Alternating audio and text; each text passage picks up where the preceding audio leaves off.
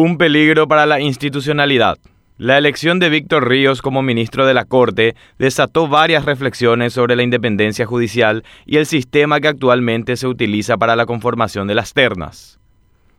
Aunque no existe impedimento constitucional para que un senador participe del proceso de selección para ministro de la Corte, igualmente aparecieron actores que alegaron que ello representaría un desequilibrio de poderes. Unos seis gremios y la conferencia episcopal adoptaron dicha postura y rechazaron la candidatura del hoy ex senador. Mediante comunicados, esos sectores argumentaron que los cargos de la Corte no deben ser llenados por cupos políticos, sino por méritos. No obstante, uno de los requisitos para postularse para ministro es ser doctor en Derecho. ¿Qué más se puede pedir? Actualmente la Corte es presidida por una persona que estuvo en el puesto 17 cuando se había postulado y en ese entonces no hubo demasiado escándalo. Sería bueno reconocer que la Corte es un organismo político y que sus miembros también cuentan con sesgos e intereses. Lo que está mal es engañar a la ciudadanía diciendo que ese espacio es únicamente profesional, jurídico, técnico o algún otro calificativo que haga alusión al purismo ideológico. Ese discurso de la institucionalidad muchas veces es utilizado como un argumento político